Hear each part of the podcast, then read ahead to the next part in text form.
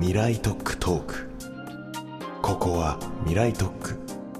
才能と才能が出会い交わり新しい都市の形を創造する場所。こんにちはオフトピックの草野美希です。三井不動産の川瀬です。この番組はさまざまな領域の専門家をお呼びして未来に必要な産業基盤これからの都市の可能性を探っていきます前回に引き続き U3イノベーションズの川島壮史さんをゲストにお迎えしています川島さんよろしくお願いしますよろしくお願いします。すまずオフグリッドでの生活の話も前回ありましたけど、はい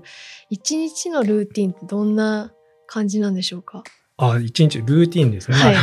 そうですモーニね。ングルーティンを教えてくはいださい、。あのーオフグリッドの、まあ、我々のこう八ヶ岳のサイトの、まあ、構成といいますか、先ほどはいもう一度ご紹介すると、エネルギーはまずあの太陽光ですね。あの建物の屋外にソーラーカーポットっていうカーポットの屋根が太陽光になってるっていうのが、まあ、2棟用意されてて、はい基本的にはその太陽光で発電された電気で100%賄ってますと。で、えっと、水に関してはタンクを施設内に置いといて、はい使った排水をもう一度浄化して循環して使うっていうようなことをしてますと。でそれもまあ電気があれば浄化はできるんですけど、はいいずれにせよやっぱり電気がないと家での家電も使えませんから暮らせませんので、まあ、まずはその天気から入るっていうのが一日の始まりですかね。まあ、これもあの当然当日になってからっていうよりはこう翌日の天気とか週間の天気とかっていうのはある程度まあ見た中で、もう1年以上住むと週間天気予報見ただけで大体どんくらい電気使えるかなとか今日はこんな風に使ったらいいかなっていうのはなんか勝手にこう脳内で変換されるようにもなってきてるんですけど、こんな風に使ったらっていうのは、はい。今日はちょっと少なめでみたいな。そうですね、まあ、例えば本当にこう今日のこう夕方から天気が悪くなって明日はちょっと本当に昼過ぎまで曇りそうだであれば、はい。その分やっぱ発電しないので発電しない分をまあ今使わずに温存しとこうとか、まあ、逆に言うと使える間に給湯もお湯を沸かすのもあの電気使ってエコキュート使ってるのではい。お湯を今沸かすべきなのか明日沸かすべきなのかっていうのもまあ、その太陽光の照り具合とかで大体分かってくるとか。蓄電池に貯められてる電気の量とか発電とかどれだけ電気使ってるかっていうのも一応センサーを仕込んでですね宅内のエネルギーの設備とか発電の状況とかっていうのも一応あのモニターできるようにはしてるのでまずその辺を見ながらですね電気の使い方をある程度こうシミュレートしてまあちょっと何だったらそのお湯を沸かすのをちょっと1日スキップして翌日にしようとかまあ、先ほどのあの水の浄水はこのタイミングでしようとか、まあ、結構その辺をまあ、今あの設備の自動化まではやりきれてないので、はい。まあ、僕ら居住者の勘と経験に基づいてなんですけどまあ、電気の使い方はやっぱこの辺は普通の家とはちょっと違ったところだとは思うんですけど、まあ、その辺は結構意識的に行動を変えていくっていうのは必ず毎日やってることですかね。朝じゃあ起きて天気を見て、で朝ごはん作ったりトイレ行ったはい。りみたいなことをした時に電気はもう溜まってる状態なんですそうそうですね。ある程度、あの、一晩越して、まあ、それでもちゃんと余裕があるぐらいの電池の容量は設計されているので、まあ、よっぽど使い方、あの、下手なことしなければ、まあ、普通の天候であれば、そんなに停電は心配せずなので、翌朝普通に、まあ、朝食作ってとか、お湯沸かして、あの、コーヒー入れてとか、トイレ行ってシャワー行ってとかっていうのは、まあ、普通にした上で一日が始まる感じですかね。雨の日も多少は発電するんですか、多少はしますね。うん。まあ、なんでその場合には本当にあのベースで使う電気っていうのをある程度コントロールすればあの全然停電の心配はなく越すこともできるし。雨の日分の発電ぐらいで暮らすこともできるってことですか？あのその辺はまあコントロールの範囲なるほど。ですかねう。ーんまあ、都会だと普通にこう節電って言われるとなんかちょっと我慢しなきゃみたいな感覚なんですけど、やっぱり前提としてこう使える電気とかっていうのはこの太陽の照りの限りがあるっていうふうなふうに立つと、うん。やっぱり人間うまく工夫ができるもんだなっていうのはちょっとあの感じているところがあって、逆に言い方するとこう朝起きてすごい晴れてるじゃないですか、はい。もうなんか天気見た瞬間にもう電池が100%で電気を使える今日みたいなのがすすごくこう想像ができてすごいななんかね豊かな気持ちになる。ん使い放題だ。そうそうそうそう。なんで実際あの去年の夏とかも、まあ、天気が結構良かったんで、実はあの冷房も入れてるんですけどエアコン24時間ずっとフル稼働です。へー。まあそれでも夜中だから電池をどんどん使ってエアコンでガンガン冷やしてるんですけど、もう翌朝晴れることが分かってるので、そうすると一瞬にしても電池100%になるので、まあそれで、もう去年なんかあの都内結構エネルギーの高騰もありましたし、うんうんしたね節電モードだったと思うんですけど、八ヶ岳は会話の外で、もう電気使い放題の夏だったりはしました。まあその辺もやっぱり天候があるからこそ、うんまあそれに合わせたライフスタイルが取れるっていうのはすごくやっぱり、ただ我慢を強いられるだけじゃなくて、すすごくやっぱそういう強靭性っていうか、強さもあるなっていうのは暮らしててやっぱすごく感じますね。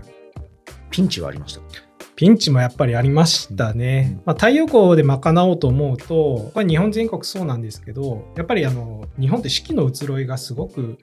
大きいので、まあ、先ほど申し上げた夏とかはやっぱ太陽が高いし、日照時間も長いので、太陽光にはやっぱぴったりですね。一方でやっぱ冬場ってこう日照時間も短くなって、日照量も減って、まあ、なんで太陽光で賄おうと思うと、そもそもの発電量がやっぱちょっと足りなくなってくると。でなおかつ、あの八ヶ岳もあれ標高1000メーター近くあるので、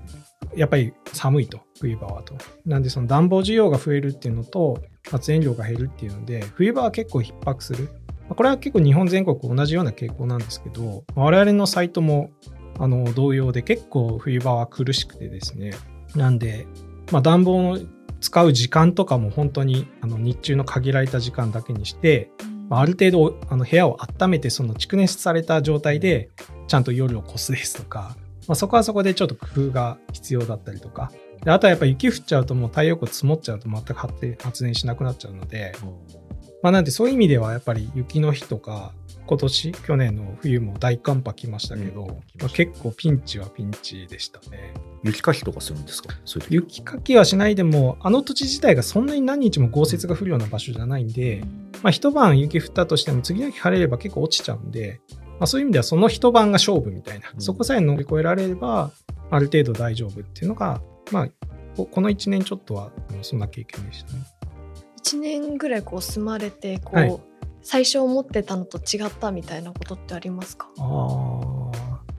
でもポジティブにはい。あの水もエネルギーももう普通に自給自足できるなっていうかそこはすごくやっぱ自信になりましたね。やっぱもっと停電とかするもんかなとか水とかも本当に循環で使えるのかなと思ってましたけど本当にこれだけ暮らせてるっていうのがまあいい意味で予想以上だったっていうのは結構あるかもしれないですね。で一方まあまあやっぱ冬場の厳しさみたいなやつは、まあ、当然そのその年の天候具合とかにもよってくるので一概には言えないんですけどやっぱりまだまだ太陽光100%でやろうと思うと結構なんか無理が生じるところもあるのかなっていうのはこれはちょっと現実問題としてやっぱ思ってて、まあ、先ほど申し上げたこれ八ヶ岳はそんなに雪が降る場所じゃないので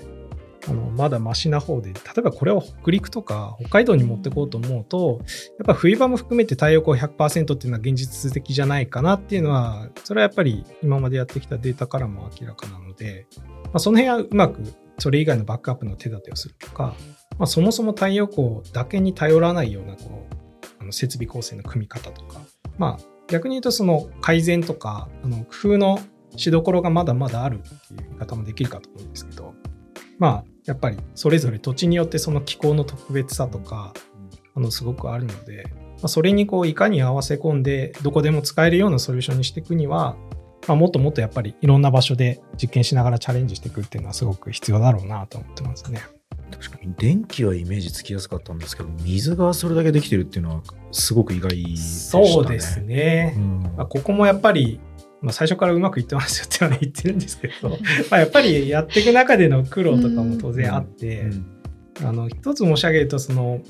電気って電池に貯めたらあんまりその後って気にしないじゃないですか。うん。なんでかって言ったら質ってあんま気にしなくていいから。うん。貯めちゃえば電気があれば電気は使えるじゃないですか。はい。けど水ってやっぱ物理的に水が存在するとその水質。うん。あで特にその生活水なんでこう人間が介在すると必ず有機物が混じるので、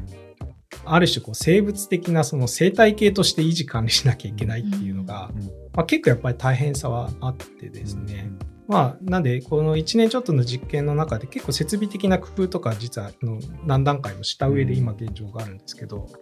やっぱその辺はこう生活して実際にその水を使ってっていうのをやってみないと、うんこれは分からんかったなと思って 実。感持てないし、やろう的にならないですまあそうですねね。凍らないんですかあの、氷はしますね。まあ、ただ、その辺も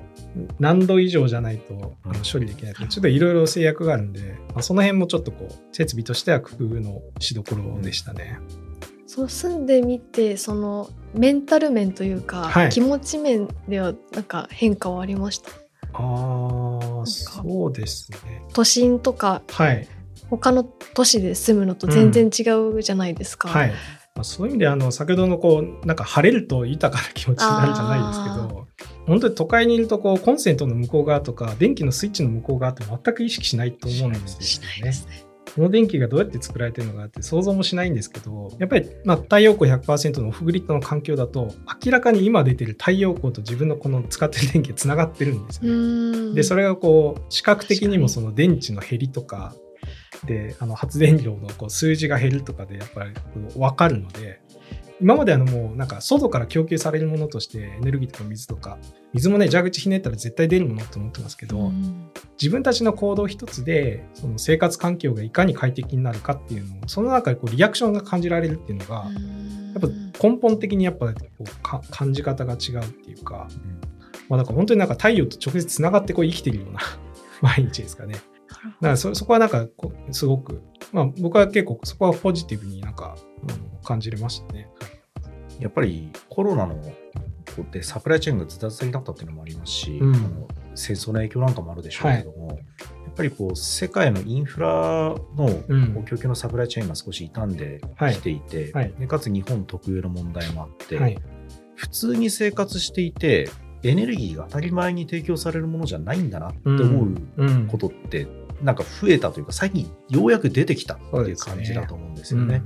でこれからきっと増えていくんだと思うんですね。うん。節電要請も10年前は節電要請されることなんてなかったような記憶ありますし、あのちょうど関西電力さんが先週かな供給抑制か、うん。供給抑制初めてしたみたいな話も、これも何のこっちゃっていう、うん。多分、そうですね。はい、こと。ただやっぱりこうやってエネルギーインフラって支えられてきてたんだとか、そもそもこうやって提供されてきたんだうん。みたいな、あと電気代の値上がりですよね。そうですね。うんなんでこんなに値段上がっちゃってるの、うん。みたいなことに対して、うん。やっぱりみんながそれに気づきつつある中で、どんどんそのそちらの方上流に対する関心というか、うん。そこへのこう感度みたいなものっていうのは社会全体でやっぱり高まっていくといいでしょうし、ん。そうですね。はい、そのなんか最先端にいらっしゃるなっていう気はしますよね。あありがとうございます。うんまあ、僕らもそのインフラの観点としてはあのおっしゃる通りその、まあ、特に、ね、エネルギーとかあの電気とかっていうのは一次エネルギーをやっぱりこう奪い合う奪い合うというかそのやっぱ地政学的なものがあって初めてこう資源を持たない国としての日本としてどうサステナブルにいくかっていう、まあ、出発点がすごく難しい課題から始まってるんで、まあ、やっぱりちょっとしたこういう地政学的なこう戦争の影響だったりとか、あのサプライチェーンの影響とかをすごく受けやすいっていうのは、まあ、元からその脆弱だったっていうのはあると思うんですけどやっぱりそれに対抗する手段としてやっぱり日本はまあいくつもやっぱりすごく持ってるとは思ってるので、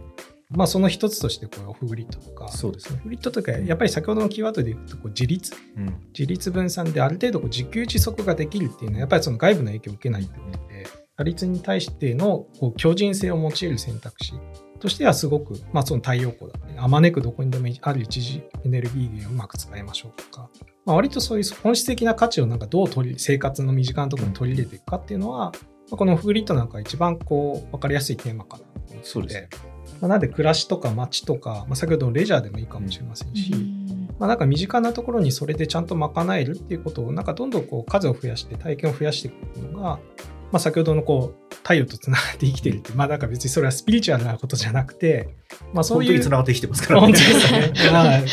なんでそういうこう一次エネルギーをうまく使うとか電気の視点でいくとですね、うん。まあなんかそそういうのをいかに社会にこう取り入れるかの社会実装の中でワンステップとしてはすごくうん。必然もありますし大事なことかなとは思っていますね。そのコンセントの向こう側っていうのを意識したことないなっていうのは確かに思って、はい、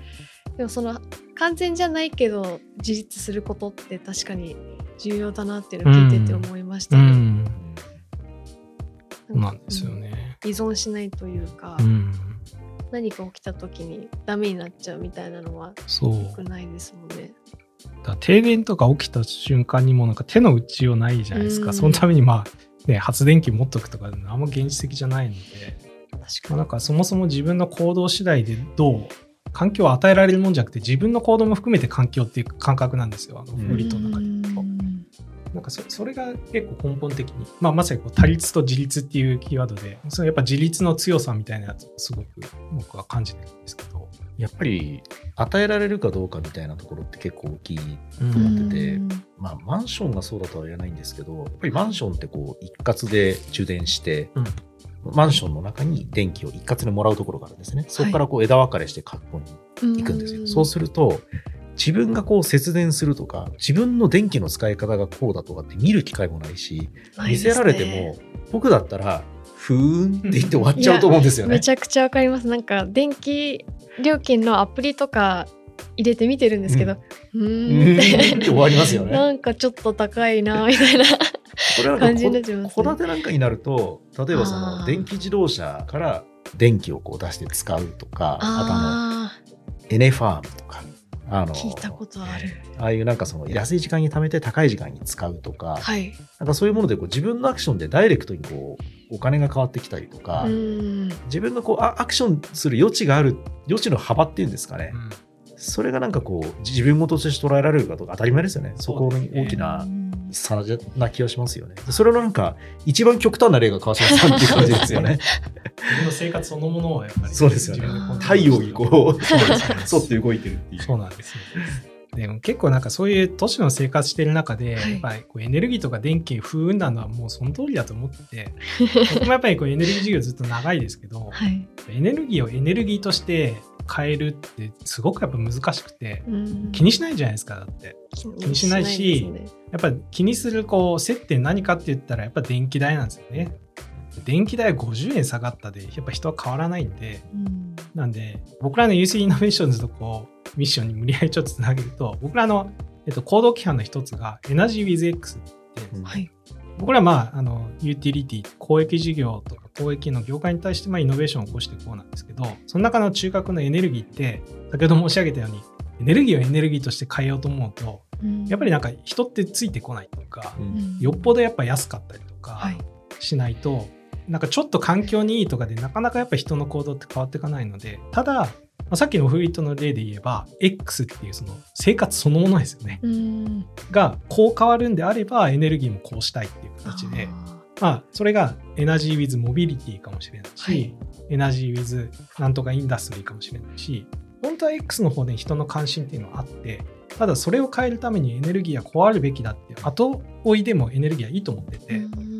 なんかそれでやっぱりこう社人の社会とか人の暮らしとか人の生活っていうのをどう変えるか。で出発点はそこだと思うんですよね。だから僕らのオフグリッドも、いや太陽光にしましょうって言っても人は変わらないので、いやオフグリッドでこんないいレジャーができますよと、うん。こんな楽しい生活ができますよっていうのが世に普及していった結果、エネルギーが変わってるいいと思うんですよね。で順番としてはやっぱそういうあるべきだなとは思ってて、なんかだからそういうワクワク、X ってやっぱワクワクが伴うものだっていうので、